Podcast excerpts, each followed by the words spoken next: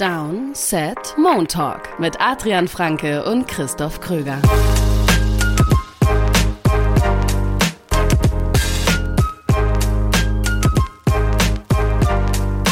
Neunter Januar 2023. Ihr hört Downset Moon Talk, den NFL Talk am Montag mit mir, Christoph Kröger und Adrian Franke. Einen wunderschönen guten Tag. Ja, die Regular Season ist rum, ist vorbei. Letzter Spieltag ist abgeschlossen. Und ey, es gibt Storylines ohne Ende. Wir müssen das alles irgendwie versuchen, jetzt hier in die Dreiviertelstunde reinzupressen. Es gibt viel zu besprechen. Ähm, und es gibt wenig zu tanken in der NFL. Das ist korrekt. Das ist korrekt. Die Texans haben's ja, verkackt. Also, äh, sie haben gewonnen. Sie haben gewonnen gegen die mhm. Indianapolis Colts mit 32 zu 31. Mit wahrscheinlich dem besten Texans Drive der ganzen Saison äh, zum Schluss. Mhm. Ja, das Problem ist, dass die Bears verloren haben und damit sich den Nummer 1 Pick im anstehenden Draft sichern. Und die Texans verlieren, verlieren den noch auf den letzten Metern und haben dann standesgemäß direkt Lavi Smith entlassen. Ja, also ich meine, dass das passieren konnte, ne? Da hatten wir ja drüber gesprochen. Ja, ja, ich habe weil die Colts Ich weiß noch, ich habe als wir das Spiel angefangen haben oder ja. gegen Ende, weiß nicht, ich habe auf jeden Fall den Satz gesagt, ich habe ein schlechtes Gefühl für die ja, Texans, äh, dass sie das gewinnen. Ja, ich habe, ich glaube, ich habe sogar drauf getippt. Ich weiß gar nicht mehr. Ich glaube, ich habe sogar gesagt, dass ich, ich denke, die Texans gewinnen. Das ist einfach, also zum, die Colts auf der einen Seite halt super mies einfach aussahen seit Wochen jetzt. Ja. Und die Texans ja jetzt abgesehen von dem Jaguars-Spiel die Woche davor eigentlich immer kompetitiv waren, sogar noch ein Spiel gewonnen ja, haben gegen Tennessee und so. Die und, Dementoren. Ja, genau, die Dementoren. Und es fing ja aber auch so an, ne? Du hast irgendwie einen schnellen Touchdown-Drive von den Texans. Dann die Colts mit diesem, ich sag jetzt mal neutral, kuriosen Fumble beim folgenden Kickoff. Dann wirft Sam Ellinger diesen Pick Six, wo er da im Zurückfallen noch den Ball irgendwie wegwirft und Jonathan Greenard fängt den ab und trägt ihn zurück. Und Ellinger hat noch eine Tipped Interception und so. Und du hast eigentlich das Gefühl, ja krass, okay, Texans werden das ja echt gewinnen. Und dann kippt's eigentlich. Colts kommen zurück, drehen das Spiel. Davis Mills hat mehrere Turnover. Ich hatte äh, verzweifelte Bears-Fans in meinen Mentions, die, die äh, Davis Mills verflucht haben. Und dann kommen die halt echt zurück und werfen den Touchdown bei Vierter und 20 und schaffen die ja. Two-Point-Conversion ja. zum Sieg. Und äh, ich meine, du hast eben schon gesagt, äh, Lavi Smith natürlich entlassen. Kurz danach, man muss, finde ich, über den Rahmen zumindest mal kurz sprechen. Also, ich meine, niemand, wenn wir jetzt hier auch sagen, die Texans haben es irgendwie vermasselt und so weiter, niemand wirft hier ja Lavi Smith irgendwas vor oder den nein. Spielern. Nein, nein, nein. Dass, dass, dass die alles geben und so, das ist komplett klar. Das muss jeder erwarten so und das, das, ne, das, also das darf niemanden überraschen. Und vor allem mit einem Coach, wo es ziemlich klar war, dass das er nächste halt Saison nicht dabei ist. Das ist der Punkt für mich. Ja. Vor dem Spiel ging ja schon die Berichte rum, dass Lavi Smith wahrscheinlich nach dem äh, nach der Saison nach einem Jahr dann auch raus ist als zweiter One and Done Coach dann bei den Texans und das haben wir auch alle, also auch das haben wir ja vorher schon angesprochen. Das ist jetzt ja nichts, was überraschend kommt. Und ganz ehrlich, wenn ihr das Grinsen von Lovie Smith nach diesem ja, Spiel ja, gesehen ja, habt, dieses Grinsen, das sagt mir, das war ein sehr genüsslicher Nachmittag für Lovie Smith, in dem er natürlich nochmal All-In auf Sieg gegangen ist, was nochmal komplett nachvollziehbar, aber halt auch, weil er wahrscheinlich wusste, dass es für ihn hier um nichts mehr geht. Und dann ist es halt ein, ein großartiger Mittelfinger, auch wenn das Texans-Fans natürlich nicht hören wollen, Richtung, Richtung Owner. Und ich spekuliere jetzt hier natürlich ein bisschen rum, ist auch klar. Aber falls die Situation wirklich so war, dann da sag ich ehrlich gesagt, da musst du als, als Owner, Management, wie auch immer, musst du diesen Schritt vor diesem kritischen Spiel machen. Ja, aber weil, nicht vor dem kritischen Spiel, weil wir haben jetzt schon mehrfach auch diese Saison gesehen, dass dann neue Coaches doch nochmal einen ja, neuen Spark entwickelt. Du hättest ihn schon vor ein paar Wochen entlassen müssen wahrscheinlich. Oder so, aber also das Spiel hier war ja jetzt ja wirklich potenziell ein weichenstellendes Spiel für ja. diese Franchise. Da, also da musst du als, als Owner an, irgendwo dann auch sagen, wir, und ich sage jetzt nicht, wir verlieren absichtlich. Ne? Also das ist ein schmaler Grad, ich weiß. Aber da musst du als Owner zumindest dann insofern das Risiko auf einen Sieg minimieren. So würde ich es mal vorsichtig formulieren. Wir werden noch viel über diese Situation sprechen. Aber die Texans haben jetzt den Nummer 2 Pick mit den Bears an der 1. Die Colts haben jetzt den Nummer 4 Pick, nachdem sie dieses Spiel verloren mhm. haben.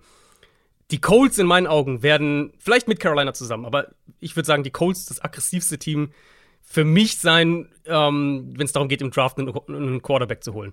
Und jetzt sind die Texans halt in der Situation, wo sie vielleicht die Colts am Ende auf, auf, auf Position 1 vor sich haben werden, falls die mit den Bears irgendwie traden, was ich für durchaus wahrscheinlich halte. Und du dann eben dieses Spiel hier gewinnst, die Chance verlierst, den Top-Quarterback zu bekommen in diesem Draft und der Gegner in diesem Spiel und dein Division-Gegner potenziell die Möglichkeit, jetzt einen Weg hat, um diesen Top-Quarterback zu bekommen, den er vorher halt nicht gehabt hätte, wenn die Texans einfach den Nummer 1-Pick gehabt hätten. Also ja, Draft und so, na, das ist alles unsicher und wir wissen es nicht und vielleicht ist der zweite Quarterback der Beste und der erste, ist, der gepickt wird, ist ganz schlecht und so. Aber sich diese Chance jetzt hier so nehmen zu lassen, aus Franchise-Sicht. Ja. Nicht Lovey Smith, nicht die Spieler, aus Franchise-Sicht. Den Spielern ist das, Das ist die bitter. langfristige Sicht ist den Spielern ja komplett egal und das Genau. vollkommen zurecht. Total, ja. Ja, ähm, worüber wir aber hauptsächlich heute sprechen wollen, ist natürlich das Playoff-Rennen, die Wildcard-Entscheidungen, die gestern gefallen sind. Fangen wir an mit der NFC. Da war es dramatisch, unterhaltsam irgendwo auch. Wir hatten ja die, die Spielansetzung kritisiert, dass die Seahawks zuerst spielen und dann mit einem Seahawks-Sieg es für die Lions um nichts mehr geht. So, die Seahawks haben gewonnen, haben sich zwar gequält, ähm, mussten über die Overtime gegen die Rams das Ganze lösen.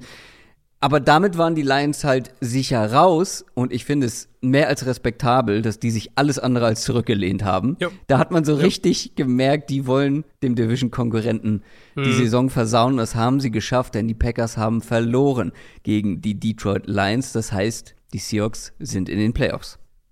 Genau, und vor allem, weil ja auch so der, die Timeline in diesem Spiel, also nicht nur die Timeline der Ansetzung, sondern wie das Spiel lief, war ja sehr einladend, sage ich jetzt mal, dafür, dass Detroit das dann so, das, ne, dass die jetzt nicht, Ja. nicht aufgeben, aber dass sie so ein bisschen auschecken. Das war, ich habe bis kurz vor der Halbzeit habe ich noch, noch, noch live geschaut und die zweite Hälfte dann heute Morgen im Real Life. Und als das Spiel 9 zu 3 stand, das war Mitte zweites Viertel und die Lions dieses Field Goal verschossen haben, da dachte ich, okay, ja. das wird nichts mehr. Goff sah auch mies aus über weite Teile der ersten Hälfte. Bälle sind da regelmäßig echt rausgewackelt. Da war lange kaum ein vernünftiger Pass irgendwie mit dabei. Hat auch offene Receiver mehrfach übersehen. Und die Packers jetzt überhaupt nicht dominant oder sowas, aber sie haben den Ball einigermaßen bewegt. Christian Watson war der, der X-Faktor, den wir vorher auch vermutet hatten. Ähm, der war auch von Anfang an super präsent. Sie haben ihm regelmäßig ja auch ne, designte Touches und Ja. sowas gegeben, Runs und so. Ähm, Aber letztlich also zum einen stimme ich dir voll zu, absoluter Hut ab vor Dan Campbell und vor der Art und Weise, wie er das Team da auf Kurs hält, aber letztlich auch ein Spiel, was einfach nochmal unterstreicht, dass die Packers kein gutes Team dieses Jahr sind. Und auch wenn sie jetzt den Run zum Ende dieser Regular Season hatten, bis zu diesem Spiel, ähm, finde ich, steht diese Aussage. Und da kann man auch gleich mit, also kann man an Watson direkt anknüpfen. Nicht, dass Watson selbst das Problem wäre, aber ich fand in dem Spiel jetzt auch wieder was so eklatant, dass Watson der einzige Spieler ist, abgesehen von Aaron Jones. Das sind die beiden einzigen Skillplayer, die wirklich einen Unterschied machen. Ja. Und das ist einfach super dünn. Und da klingen wir dann irgendwann wie so eine hängen gebliebene Schallplatte, aber es ist halt mal wieder die gleiche Diskussion rund um die Ne, Packers, die immerhin, immerhin haben sie jetzt aber diesen Receiver. Nur leider haben sie den anderen, den sie bisher genau. hatten, nicht mehr. Äh, Genau, genau. Und ich meine, da reden, wir haben jahrelang drüber geredet, die brauchen eine, eine Nummer zwei neben Adams, dann war Adams weg, dann haben wir drüber geredet, sie brauchen irgendwie dringend Ersatz. Jetzt hat Watson echt positiv überrascht dieses Jahr. Ähm, und, aber es Naja, fehlt halt natürlich nur die, nur die an ihm gezweifelt haben. das muss man schon sagen. Das ist fair, ja. Ähm, und, ne, und Watson, also Watson hat ja noch diesen tollen Catch im vierten, äh, im dritten Viertel, Ja. da wo er Pass Interference eigentlich zieht und, und tief den Ball da fängt. Also der ist wirklich ein Spieler, wo du sagst, das ist einer, wo du drumherum aufbauen kannst. Jones dann halt den Fumble bei dem Drive kurz vor der Halbzeitpause, da kommen wir wieder so ein bisschen in den, in den Spielverlauf zurück. Ähm, das war eben ja Lions verschiedenes, verschiedenes Field Goal. Packers kommen zurück, sind eigentlich schon in der Red Zone und dann eben der Fumble und wenn die Packers da einen Touchdown hinbekommen, dann steht 16-3 zur Halbzeit und das ist wahrscheinlich durch. Aber du hast halt dieses sehr inkomplette Team. Rogers auch, der, ne, also Rogers, der einfach nicht auf seinem Level der letzten Jahre gespielt Nee. hat, hatte diese Interception am Ende. Ja. Und ehrlich gesagt, Rogers in dem Spiel hätte eigentlich drei Interceptions haben müssen und alle drei zu Kirby Joseph. Kirby Joseph, ja, der ihn übrigens davor schon zweimal intercepted hatte, diese ja, Saison. Das ist echt seine Nemesis geworden. Ähm, der, das war der, einmal der Wurf im dritten Viertel, 9, 43, äh, 9, 9 Minuten 43 noch im dritten Viertel, wo, wo Kirby Joseph den eigentlich auch schon abfangen kann. Und er hatte ja die Interception zu Joseph, die halt wegen einer Hands-to-the-Face-Strafe gegen den Pass-Rush nicht gezählt hat. Aber der Wurf war da ja auch übel. Und auch mehrmals der gleiche Wurf, wo du eigentlich den Eindruck hattest, Rogers hat Das nicht war ein- das war ein Baker Mayfield-Wurf. Ja, so ein bisschen. Du, du, du denkst irgendwie nicht, dass der tiefe Safety da noch mal reinkommt. Ja. Kirby Joseph hat eine tolle Reichweite. War einer, den wir im, im Draft auch, vom Draft auch drüber gesprochen haben. Und äh, Rogers halt einfach nicht gut. Und dann muss auch LaFleur, ich raff auch bei LaFleur eigentlich nicht so wirklich, wie sein Fourth Down Management funktioniert. Dann immer, haben sie immer Vierter dafür und, gehen. Ja, nee, eben nicht. Weil sie haben ja Vierter und Goal an der gegnerischen Vier. Und da kicken sie dann das Field Goal Ah, gleich ja, zu gut, Beginn. ja. und dann Vierter und Eins an der eigenen 32. Ja. Da gehen sie dann dafür und, und schaffen es halt in dem Fall nicht. Offensive Line hat auch ein bisschen gewackelt. Hutchinson hat ihnen Probleme gemacht. Run Game war inkonstant. Also du hast wirklich, das war so ein Mini-Kosmos von Packers sind einfach kein sonderlich gutes Team, sind halt ein Average-Team dieses Jahr. Und Average-Teams verlieren halt dann auch mal solche Spiele. Und also letzter Punkt vielleicht zum Spielverlauf. Man konnte ja dabei zugucken, wie es ihnen dann entglitten ist. Eben ähm, diese, wie gesagt, der Fumble von Jones. Dann Lions im Gegenzug verkürzen auf, auf 6 zu 9, auch weil Rasul Douglas eine der absurderen Strafen Ey. zieht. Ich weiß nicht, ob du das gesehen ja, hast. Ja, ja. Also, ich habe. Aber ich also, verstehe es nicht ganz. Ich verstehe es nicht ganz. Ja, ich auch nicht so hundertprozentig. Aber so wie ich die Szene gesehen habe, das war ja eben Lions stellen sich fürs Field Goal auf, wollen das Field Goal kicken vor der Halbzeit. Ein langes Field Goal. Ich glaube, es war so, dass eigentlich dann in dem Moment kurz das abgepfiffen ist. Und dann geht Douglas aber ein, und aber anscheinend irgendwie der, der Snapper das nicht mitgekriegt hat. Dann geht Douglas aber einfach, läuft zwischen die Lines und nimmt den Ball weg. Was natürlich dazu führt, dass die Lions ihn wegschubsen. Dann langt er noch einem Lions-Spieler ins Gesicht und kassiert eine 15-Yard-Strafe.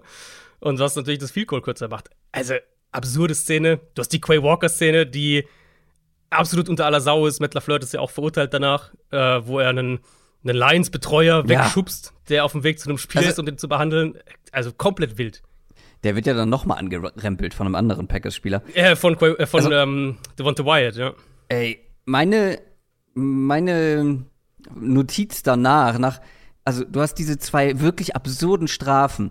Du hast mhm. die Interception. Also die Packers haben alles dafür getan, dieses Spiel zu verlieren, weil die Lions, das war ja nicht ansatzweise die beste Lions Offense Performance. Die konnten zwar nee. gut laufen gegen diese Run Defense ja. der Packers, ja, aber Jared Goff war ja nicht gut, die ganze Offense war nicht so mhm. gut, wie wir es schon gesehen haben dieses Jahr.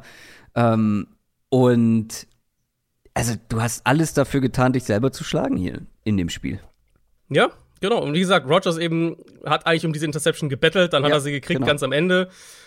Und jetzt stehst du halt vor so einer Packers-Saison.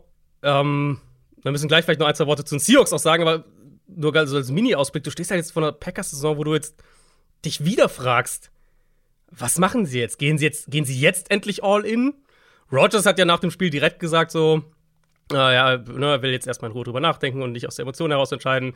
Hat natürlich auch so ein bisschen angedeutet, könnte schon auch sein, dass er aufhört. Mhm. Aber ich fand selbst, selbst in diesem Moment, und da wurde ich direkt hellhörig, weil selbst in diesem Moment hat er gesagt, dass er jetzt zum einen eben erstmal die Emotionen rausnehmen will, aber dann halt auch Gespräche führen will, um zu sehen, wo die Packers stehen. Was für mich schon in die Richtung geht, dass er eben sehen will, ob sie gewillt sind, jetzt einen ja. echten Push zu machen für 23 und nicht jetzt die Saison wieder so angehen wie dieses Jahr, wo jeder vor der das ist ja keine Hindsight, das hat wirklich jeder vor der Saison gesagt, das ist eigentlich zu wenig für eine Saison, ja.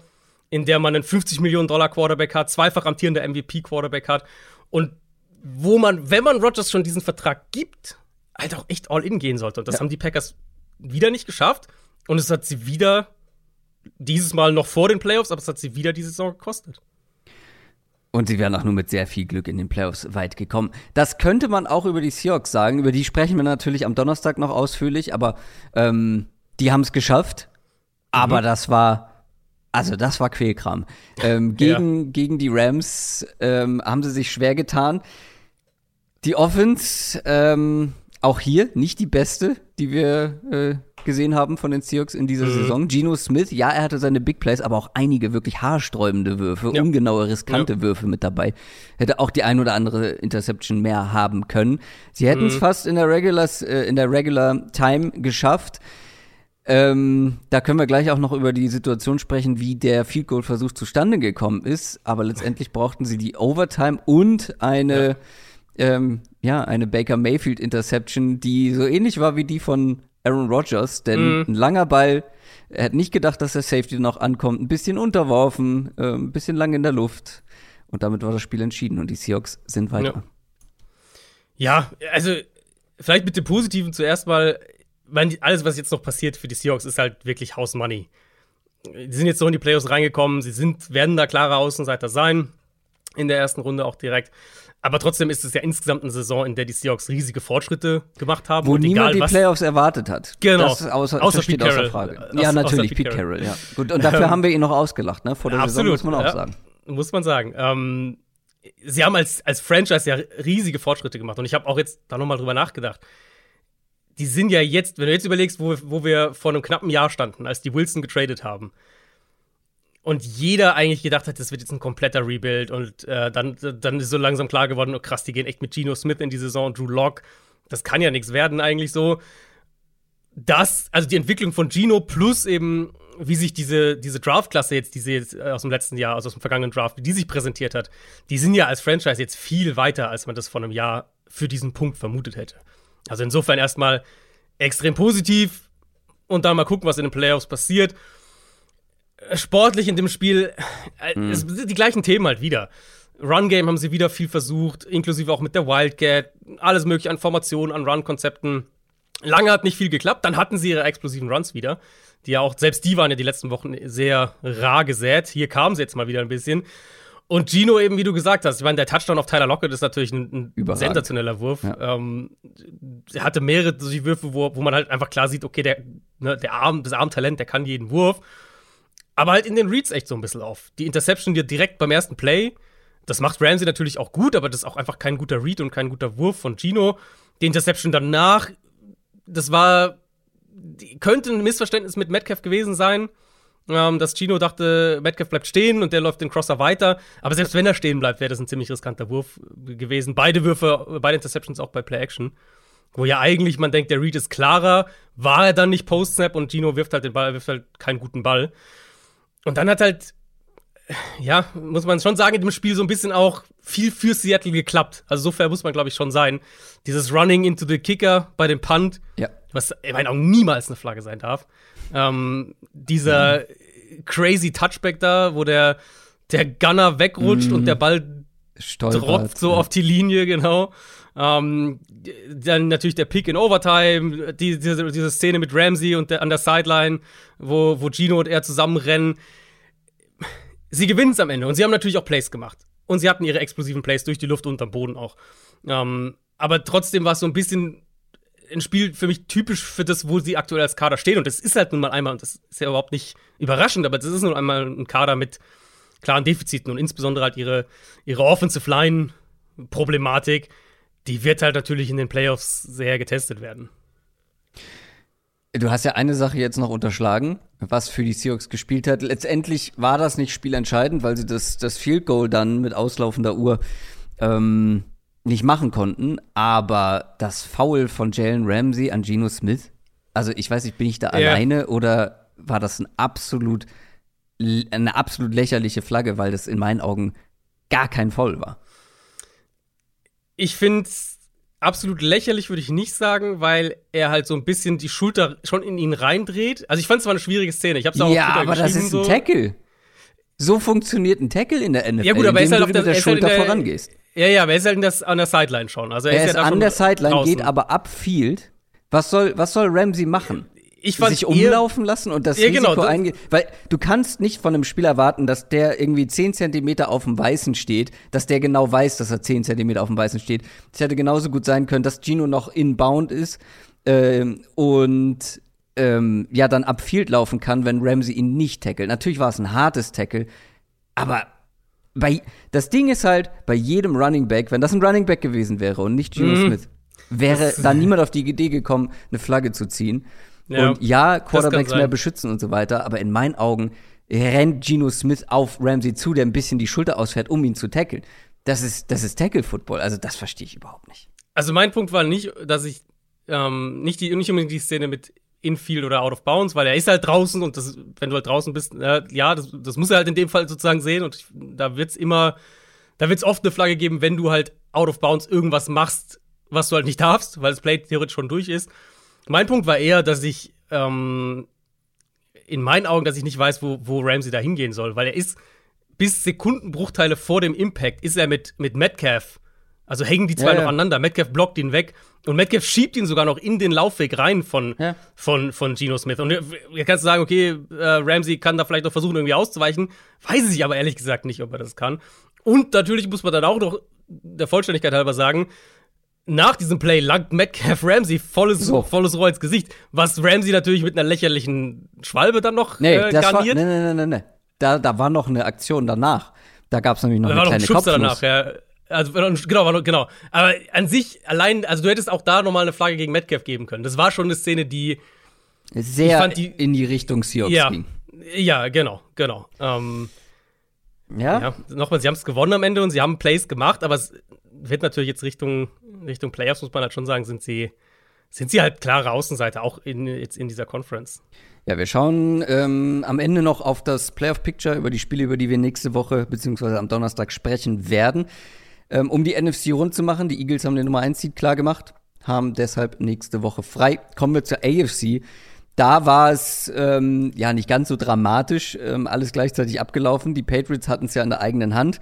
Nur die Hand gehörte Mac Jones und ähm, sie haben verloren gegen die Bills. Ja. Ja. Die Steelers haben gewonnen gegen die Browns mit 28 zu 14. Aber es hat ihnen nichts gebracht, weil die Dolphins nicht verloren haben. Aber das war auch mit sehr viel Mühe. Mhm. Die Dolphins haben die Jets mit 11 zu 6 geschlagen und stehen damit in den Playoffs. Ja, also Dolphins ähm, 11 zu 6? 9 zu 6, oder? Oder habe ich gerade. Habe ich ein falsches Ergebnis? Nee, 11 zu 6, ne, du hast völlig recht. Du hast völlig recht, 11 zu 6. Ja. Äh, ist natürlich schwierig, jetzt über Miami irgendwas übergreifend zu sagen, weil wir natürlich auch gar nicht wissen, welcher Quarterback spielen wird in der Wildcard-Runde. Falls es Skylar Thompson sein wird, ich habe das Spiel mir angeschaut und war schon so, mh, mm, Das war zäh. Die sind, halt, die sind halt schon krass limitiert. Ja. Dann müssen sie den Ball echt gut laufen, was ja auch teilweise sogar geklappt hat gegen die Jets, was ich nicht gedacht habe. Ich hätte nicht gedacht, dass sie den Ball da dann doch einigermaßen laufen können. Und sie brauchen halt echt Monsterspiele von Hill und Waddle, vor allem nach dem Catch, weil das. Und vor allem fitte Spieler und fitte Spieler, genau. Weil das war ja im Prinzip das, was sie, das Einzige, was sie auch gegen die Jets machen konnten. Run-Game, mhm. Underneath, Yards after Catch, kontrolliert spielen. Und das bietet halt super wenig Spielraum für Fehler. Und das hat man jetzt gegen die Jets ja ganz häufig gesehen. Da haben sie den Ball teilweise bewegt, gerade früh im Spiel. Aber wenn wir, wenn sie dann eben in Situationen, oder sobald sie in Situationen kamen, wo sie halt äh, in längere Down Distance oder eben behind the chains waren, da musst und du irgendwie Plays machen musst, dann hast du halt sofort gesehen, wie, wie wenig da sozusagen geht. Und das nächste Problem ist dann ja, dass eben dieser Spielraum für Fehler für die Offense noch kleiner wird, weil die eigene Defense in den Playoffs wahrscheinlich ziemliche Probleme bekommen wird, wenn wir ehrlich sind. Jetzt gegen die Jets war das okay, aber ne, ja, haben das Run-Game gut verteidigt. Genau, Flacco. Und Flacco hat ja sogar eine Handvoll Pässe auch bei Third Down angebracht, mhm. die, die gar nicht so schlecht waren. Aber halt Flacco komplett ohne ein Run-Game ist natürlich jetzt kein Maßstab für die Playoffs. Und ja, dann war es halt zum Dolphins-Spiel. Ich meine, sie haben zwischendurch Hill verloren, dann haben die Headsets irgendwann nicht funktioniert. Also McDaniel konnte zwischendurch nicht mit, äh, mit Thompson sprechen auf dem Platz. Dann war Waddle angeschlagen. Ähm, in dem Spiel haben sie es gemanagt bekommen, aber man merkt halt diesem Team einfach an, dass, dass einerseits natürlich wichtige Spieler fehlen, überhaupt keine Frage, und dass andererseits der Kader halt einfach noch nicht an dem Punkt ist, wo man ihn wo manche ihn gerne vor vier, fünf Wochen hingeschrieben haben. Und diese Lücken im Kader oder die, die fehlende Breite auch, die wird halt im Moment auch deutlich. Und wobei ich aber sagen müsste, wobei ich sagen würde, mit, also wir haben Tour auch ja nicht unbedingt, also ja, auch kritisiert, aber vor allem haben, haben wir versucht, den Hype so ein bisschen zu dämpfen, zu limitieren. Aber es ist natürlich schon ein enormes Downgrade, ne? Ja, Von, also genau. es ist der dritte Quarterback, über den wir hier sprechen, mit Skylar genau, Thompson, genau. der deutlich schlechter spielt. Mit Tour, glaube ich, wäre ich halt viel, viel optimistischer. Egal, ob der jetzt noch ein mhm. paar äh, Lücken und, und, und ja, nicht genug Tiefe im Kader ist oder Schwächen im ja. Kader sind. Mit Tour wäre ich deutlich optimistischer, wo ich mir zumindest mal eine Überraschung irgendwo vorstellen könnte. Genau, absolut. Und es ist ist ja dann natürlich auch Defense-Ausfälle und so das, das ja. Gesamtkonstrukt ist einfach wackelig noch in Miami, was nicht schlimm ist, wenn man überlegt, wo die stehen an ihrem Rebuild. Aber was halt so manche Entscheidungen fragwürdig macht, inklusive dem Job-Trade, der ja schon so ein bisschen All-In-Move irgendwo auch war. Jetzt natürlich nicht nur für dieses Jahr ein Move, aber schon so ein bisschen All-In-Move irgendwo war. Und da sehe ich Miami halt noch nicht. Ähm, ich glaube, die Hoffnung darf schon sein, dass, ähm, dass zumindest Bridgewater spielt kommende Woche. Und das gibt ihnen einen höheren Floor. Wir haben das ja die letzte Woche, also jetzt nicht diese Woche, sondern Woche 17 gesehen, dass der Floor schon höher ist und dass Bridgewater schon mehr Plays auch machen kann als Skylar Thompson dann.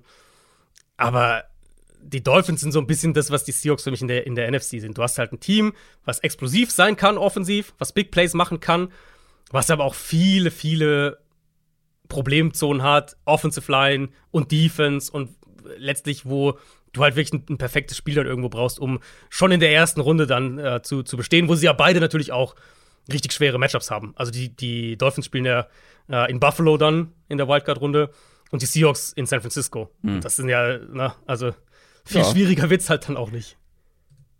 Die Steelers haben, wie gesagt, gewonnen und damit das erreicht, was ich mir gewünscht habe für Mike Tomlin, nämlich die 16. Saison in Folge mit einem nicht negativen Rekord. Ähm, es gab mal ein paar 8 und 8 Saisons. Die konnte mhm. es dieses Jahr nicht geben. Sie haben gewonnen.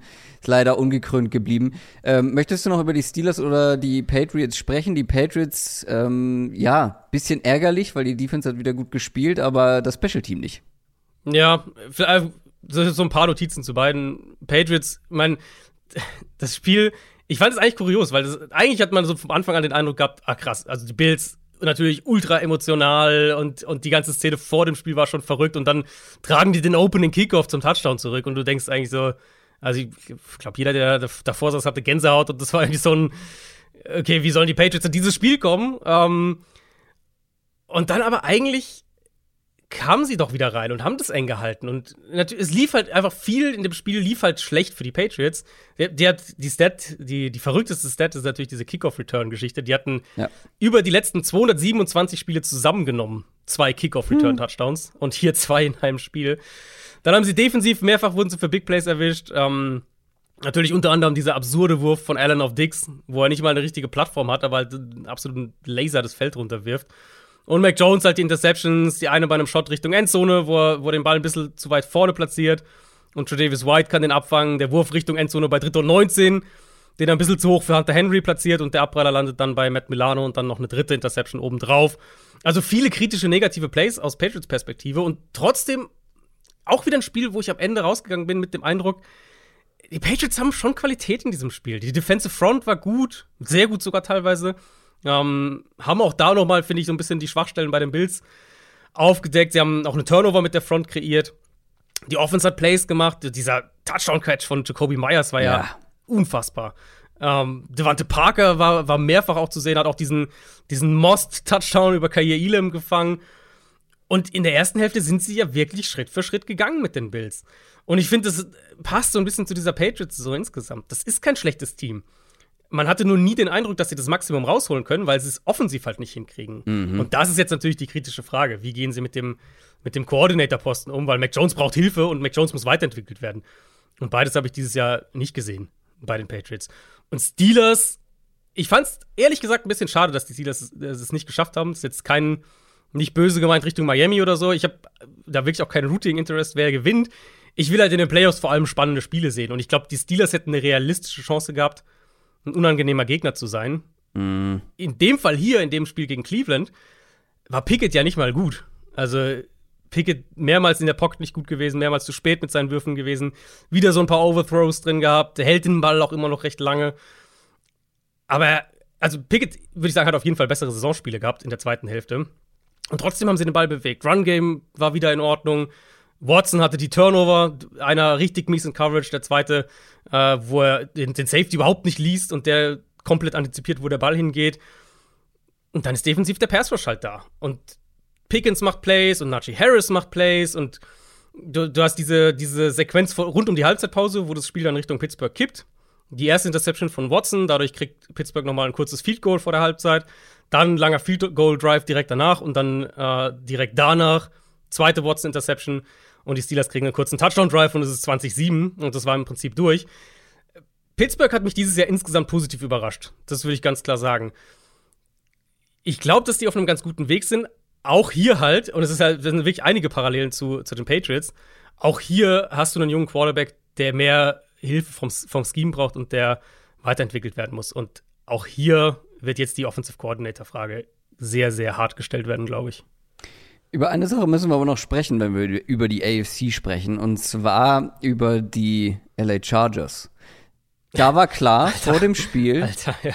dass die weder nach oben noch nach unten gehen können, also dass die Nummer 5 Seed sicher haben.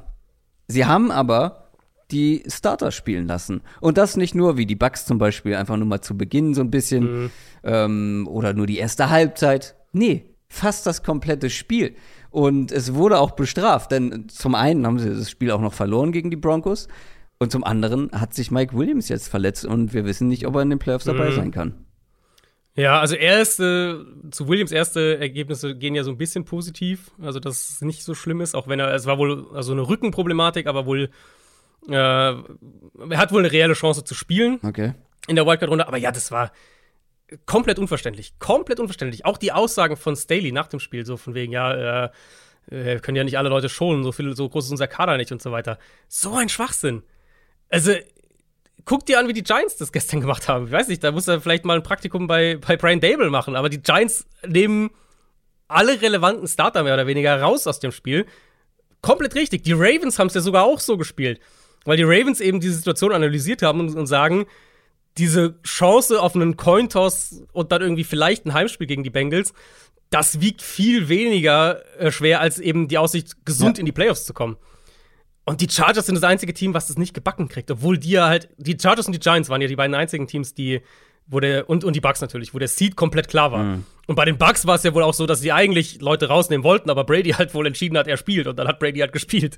Aber ist komplett unverständlich und auch wie sie es dann gemacht haben, die Chargers. Wenn du dann sagst, die, wie du gesagt hast, irgendwie, keine Ahnung, kriegen zwei Drives oder zur Halbzeit nehmen wir sie dann raus. Sie lassen sie halt drin und nehmen sie dann randomly irgendwo, ich glaube im vierten Viertel dann, nehmen sie sie dann raus. Und du hast, also, das, kein Argument dafür ist in meinen Augen stichhaltig, weil du kannst nicht sagen, ja, wir wollten irgendwie äh, verhindern, dass wir da irgendwie aus dem Rhythmus kommen. Okay, fair, dann gibst du ihnen drei Drives und fertig. Dann hast du kompletten Rhythmus, alles in Ordnung. Du kannst auch nicht sagen, ja, wir wollten das Spiel gewinnen, weil dann kannst du sie nicht rausnehmen im vierten Viertel, wo sie so, glaube ich, sogar hinten lagen, als sie die rausgenommen haben. Es macht wirklich keinen Sinn. Und also, ich fand die Aussagen von Staley nach dem Spiel auch echt Panne. Und das war einfach in meinen Augen ein, ein ganz mieser Headcoaching-Job von ihm. Ja, da kann ich äh, leider, auch wenn ich das gerne tun würde, Staley nicht in Schutz nehmen. Das habe ich auch zu 0,0 nachvollziehen können. Die Chiefs haben den Nummer 1 Seed und dann gab es aber noch eine weitere AFC-Entscheidung und zwar schon am Samstagabend beziehungsweise in der Nacht auf Sonntag. Das Endspiel der AFC South, die Jaguars gegen die Titans. Die Jaguars haben am Ende gewonnen mit 20 zu 16. Es war auch hier nicht die beste Offense-Vorstellung des Jahres bei den Jaguars. Dafür eine starke Defense und vor allem ja mit verletzungsgeplagten Titans. Trotzdem, unterm Strich würde ich sagen, hat die Stand jetzt bessere Mannschaft die Playoffs erreicht, oder? Ja, würde ich schon sagen. Und also das Spiel war eben schon am Samstag, das heißt, wir hatten ein bisschen, ein bisschen mehr, mehr Zeit dazwischen. Ich habe dann auch so ein bisschen über die Jaguars nochmal nachgedacht, das muss man schon ein bisschen honorieren. Also from worst to first in der Division, aber auch vom Nummer 1 Pick zum Playoff-Team. Das ist ja schon eine Leistung. Das passiert die- einfach nicht so häufig. Hat die einer von uns genannt? Weil wir kriegen jedes Jahr die Frage in irgendeinem Mailback, ähm, wer, wer schafft es? Worst Ja. to first. Du warst, ich nicht, du ja. warst ziemlich optimistisch. Äh, Oder war Also ich war wieder? generell- Also ich war letztes Jahr und da habe ich mich ja wahnsinnig verbrannt. Deswegen glaube ich nicht, dass ich da noch mal Aber ich glaube schon, dass wir beide eher bei den Colts waren vor der Saison, ehrlicherweise. Also vielleicht als, als Bold Prediction. Ich hatte auf jeden Fall, ich hatte ja ein paar Jaguars Predictions und, und eine Bold Prediction auch mit ihnen. Aber als realistischen Pick glaube ich nicht, dass ich sie, äh, dass ich sie da hatte. Und ist ja eben auch ein Team. Nee, ist ja- generell Worst to First in der ganzen Liga. Ne? Also, Ja, ja. ich weiß nicht. Ich schau mal nach, was. Habe ich die Notizen noch? Ich schau mal nach. ähm, ein Team, was in seiner Entwicklung ja noch ganz am Anfang steht. Und das ist ja immer so dieser, das, da hast du fast den Eindruck, die sind ein bisschen schon voraus ihrer Entwicklung, dass die eben direkt jetzt vom, äh, vom, vom letzten Platz zum die Division gewinnen und vom Nummer 1 Pick zum in die Playoffs kommen. Da hast du schon fast den Eindruck, die sind weiter, als man eigentlich gedacht hat. Und, und da ist ja noch richtig viel Potenzial drin. Das wird sich noch weiterentwickeln. Die haben noch viele Ressourcen, um das Team auch weiter zu verbessern. Gleichzeitig muss natürlich auch ich als, als, als Zugführer des Jaguars Hype Trains sagen, äh, das, hätte, das hätte ich mir souveräner gewünscht, Ja. dass sie eben nicht ein kurzes Feld nach einer Interception für ein Field Goal brauchen und einen späten defensiven Score, weil sonst hätten sie das verloren, wenn wir ehrlich sind. Ähm, und selbst dieser Fumble, ja, den sie dann, der, der, der spielentscheidende Szene war, den sie dann zum Touchdown zurücktragen, war ja ziemlich knapp. Also, äh, das hätte auch ein Incomplete Pass sein können. Ähm, ich habe mir die Szene mehrfach angeguckt und war so, hm, also so ganz sicher bin ich mir nicht, ob es ein Fumble war. Gut, wurde als Fumble gewertet. Es waren halt, der Weg dahin überhaupt ist ja dann eher das Interessante auch. Es waren halt viel zu viele eigene Fehler. Dieses verheerende Trickplay, was komplett schief geht. solche Sachen wie 12 Man im, im Huddle, äh, verpasste Gelegenheiten, auch so, ne, zu viel liegen lassen und so viel Spielraum für Fehler werden sie in den Playoffs nicht haben. Dafür ist das Team halt dann noch, nicht gut genug. Lawrence auch ein paar Bälle verfehlt, die er treffen sollte. Dieser, ähm, äh, der, wo, wo Zay Jones offen zum Touchdown in der Endzone ist. Er hatte Druck, okay, also hat keine saubere Plattform, aber den muss er trotzdem anbringen zum Touchdown. Dann einmal auch nochmal Christian Kirk unterworfen. Das hätte auch nochmal ein Touchdown sein können beim, bei frühem vierten Viertel. Hat auch viele Plays gemacht. Der erste Touchdown-Drive war, war super. Pocket-Verhalten war wieder ziemlich gut. Ähm, auch gerade über die Mitte ein paar tolle Touchpässe auch geworfen. Aber nochmal, für so ein Team wie Jacksonville, wenn wir dann auf die Playoffs schauen, dann müssen sie halt nahezu perfekt spielen. Die hatten, die, ich habe eine ne unglaubliche Stat gesehen. Das ist mir gar nicht so aufgefallen, als ich das Spiel Real Life angeguckt habe. Aber die hatten fünf Minuten vor Ende des dritten Viertels, hatten die ihr letztes offensives First Down. Des dritten Viertels. Danach haben sie noch zehn Punkte gemacht, aber die kamen halt über die Titans Turnover. Und um in den Playoffs eine Chance zu haben, müssen sie offensiv vor allem an ihrem absoluten Limit spielen, weil ähm, defensiv, und ich finde, das hat dieses Spiel auch unterstrichen, defensiv, auch wenn sie natürlich das Big Play hatten am Ende, werd, werden sie, glaube ich, nicht viel stoppen können, einfach in den Playoffs. Ich habe jetzt gerade mal, hört mal unseren letzten Mailback. Ich glaube, ich hatte ein paar richtig gute Treffer dabei, aber ich finde leider nicht äh, die Frage, äh, wer Worst to First schafft. Aber Team, was ähm, sich in Sachen Siegen am meisten verbessert im Vergleich zur Vorsaison, habe ich die Lions genannt. Ich weiß gar nicht, ob das letztendlich auch die Lions sind, aber kann nicht weit weg sein. Eigentlich, oder? Lions, die hatten den Nummer 2 Pick, ne? Und sind 9 und 8 jetzt rausgegangen. Das müsste, müsste ganz gut sein, eigentlich, ja. was den Tipp Oder der gut Jacksonville selbst halt. Die Jaguars selbst sind es natürlich. Naja. Ja, gut. ähm, jetzt haben wir die AFC abgehakt. Ähm, oder lass uns auch kurz über die Titans sprechen. Mhm. Ähm, die Titans, ich habe ja vorher so ein kleines Szenario aufgemacht, was die Titans brauchen könnten, um das Spiel hier zu gewinnen. Wir waren uns einig, dass es sehr, sehr schwer wird. Aber eine sehr, sehr starke Defense-Leistung war ein Punkt. Fand ich jetzt nicht schlecht. Haben die gut gemacht, vor allem äh, mhm. auch wieder die Front. Dann eine 150 plus Yards Rushing Performance von Derrick Henry es waren 109 und vor allem war es halt nicht so effizient. Es fehlten so die Big Plays. Ja. Ne? Es, ja, ja. es war Stückwerk, mehr oder weniger. Und das Wichtigste halt aber eine fehlerfreie Performance von Josh Dobbs und die hat man so gar nicht bekommen. Und ja, dann war es halt quasi. Also die Jaguars haben es spannend gemacht, aber es war, war nicht gut genug einfach von den Titans insgesamt, was natürlich aber auch an Verletzungen liegt.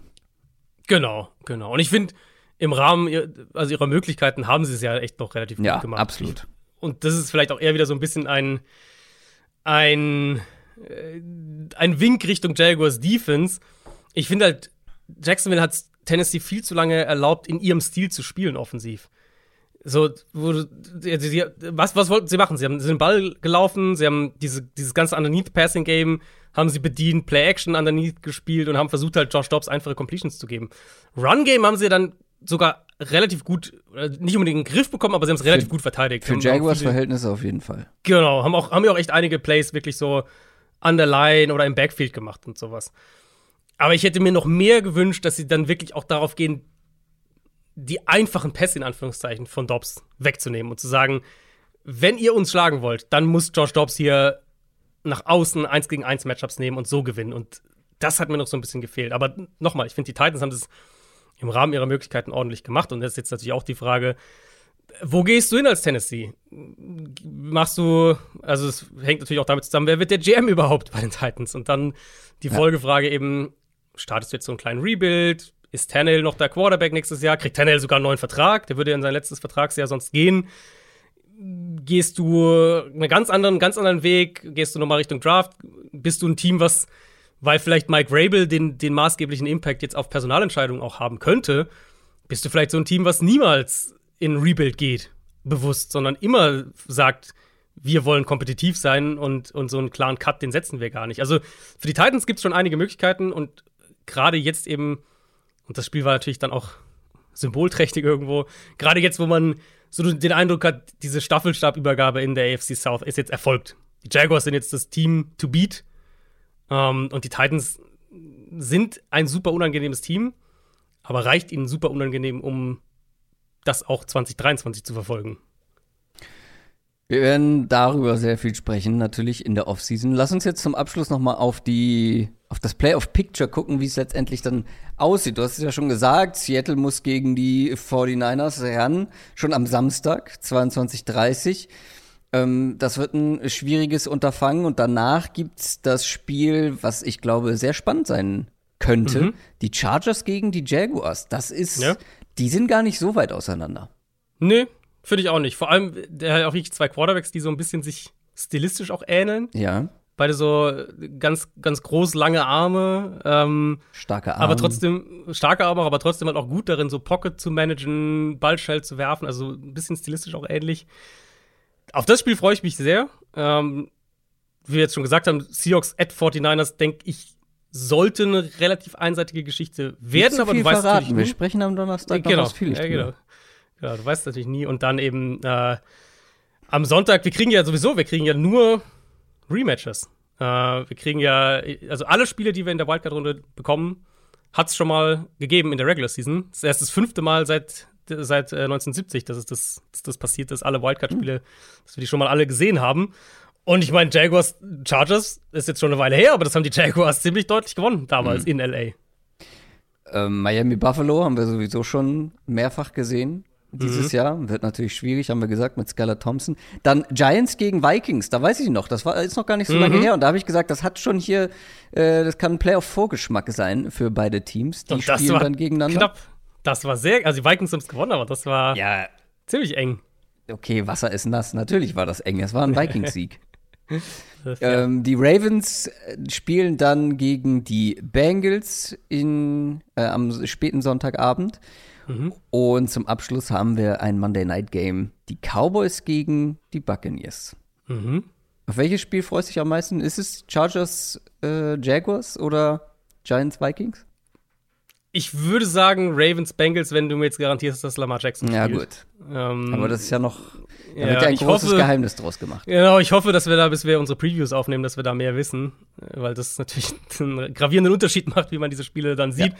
Ansonsten, ja, ist es für mich tatsächlich Chargers at Jaguars. Zwei Teams, die ich beide auch einfach mag. Ich meine, dass ich die Jaguars sehr positiv habe, dass jeder, der diesen Podcast hört, weiß das seit, äh, seit, seit einigen Wochen. Das ist, glaube ich, ein Spiel, auf das man sich echt freuen kann. Und so ein bisschen mit so ein bisschen äh, de, dem, wie nennt man das denn, wenn man so ein bisschen, das, das könnte halt so ein, so ein Spiel sein, wo du nicht weggucken willst, weil es irgendwie unfassbares Drama, Enttäuschung geben kann, ist halt Cowboys at Bucks. Mhm. Das, das könnte so ein Spiel sein. Ja.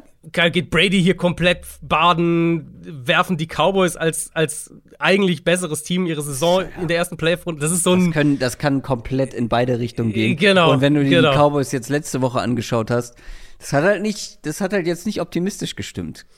Ja, die waren jetzt gegen Washington, äh, ja. Das war halt so, ja, Cowboys so ein bisschen in der Nutshell. Die können halt, die können jede Woche ein unfassbar dominantes Team sein, die ja. können aber auch jede Woche so sich selbst auf viel im Weg stehen. Ja. Und gut, muss natürlich auch fairerweise sagen, gegen Sam Howell kann man schon auch verlieren. Äh, absolut kann man das. Und äh, wenn man den äh, früher spielen lässt, dann kann man zumindest mal sehen, ob da noch mehr Potenzial drin steckt und hätte nicht wieder äh, wird sich nicht so ein Kopfzerbrechen machen müssen, was die Quarterback-Position mhm. in Washington angeht. Wer weiß das schon? So wissen wir es nicht. Dank an Ron Rivera an der Stelle. Aber das war schon ein ganz gutes Spiel von, von Sam Howell. Auch ja, wild absolut. teilweise, aber ja. Ähm, sehr guter erster Auftritt. Erster Pass, absolut. erster NFL-Touchdown. Ja, ich hab's, dir, ich hab's dir geschrieben. Er ist, äh, er ist Taylor Heineke. Nein, nein, nein, nein, nein. Das wird Sam Howell nicht gerecht. Ähm, mhm. Vor allem wissen wir bei Sam Howell noch nicht, wie gut er sein kann. Bei Taylor Heinecke wissen wir, glaube ich, mittlerweile. Das auf jeden Fall, ja. Dass da irgendwo Limitierungen sind. So, das war unser Montag zum 18. NFL-Spieltag. Jetzt haben wir natürlich heute auch noch Black Monday. Bislang ist noch nicht viel passiert in den USA. Ist, glaube ich, noch sehr früh am Morgen. Ja. Da könnte sich aber noch einiges tun. Bisher wurde nur Lavi Smith entlassen. Mhm. Falls da noch einiges passieren sollte, also wenn da jetzt ein paar Trainer entlassen werden, dann werden wir sehr wahrscheinlich morgen eine Downset Short Folge genau. aufnehmen. Aber da warten wir noch mal den Tag ab. Ja, also vielleicht auch noch da zwei Sätze zum Kontext, warum das auch durchaus sein könnte, dass es sich ein bisschen zieht. Die NFL hatte ja die, die Regeln nämlich in der vergangenen Offseason geändert, was, was Coaches-Interviews angeht. Interviews mit Kandidaten, die bei anderen Teams angestellt sind, also jetzt, keine Ahnung, Offensive Coordinator von XY oder so, dürfen frühestens drei Tage nach dem Woche 18 Spiel des betreffenden Teams erfolgen. Also jetzt für alle, die am Sonntag gespielt haben, am Mittwoch dementsprechend. Und Kandidaten von Teams, die in der Wildcard-Runde spielen, dürfen erst am Dienstag beziehungsweise Mittwoch für, für die Teams im Monday Night Game nach der Wildcard-Runde interviewt werden. Also erst nächste Woche. Und In-Person-Interviews, also tatsächlich, ne, man holt den Coach her und, der, und so weiter und so fort, die dürfen alle erst erfolgen, nachdem alle Wildcard-Spiele beendet sind. Und die Idee dahinter war ja eben, dass du eben nicht Koordinator von Teams, die halt in den Playoffs weit kommen oder so, irgendwie da benachteiligen willst. Das ist natürlich schon eine Veränderung und das könnte halt dazu führen, dass Teams vielleicht sich diese Woche einfach auch noch mal ein bisschen nehmen oder, oder was weiß ich, zwei Tage noch mal nehmen und sagen, wir kommen jetzt überlegen wir noch mal über alles, wie wollen wir das wirklich machen, was ist, wie wollen wir, welche Richtung wollen wir wirklich gehen? Und das vielleicht, vielleicht, und vielleicht klingt das jetzt in fünf Stunden total bescheuert, aber dass vielleicht so dieser Black Monday eher so ein bisschen sich über eine Woche dann erstreckt, wo du dann irgendwie am Montag noch mal Entlassung und am Mittwoch eine oder so hast. Ähm, das nur vielleicht für den Kontext, warum jetzt im Vergleich zu vergangenen Jahren das bisher sich eher so ein bisschen ruhiger gestaltet. Ihr werdet es auf jeden Fall spätestens bei uns erfahren. Das war's für heute. Das war Montag und wir hören uns am Donnerstag wieder. Oder halt morgen. Schauen wir mal. Macht's gut. Tschüss. Ciao, ciao.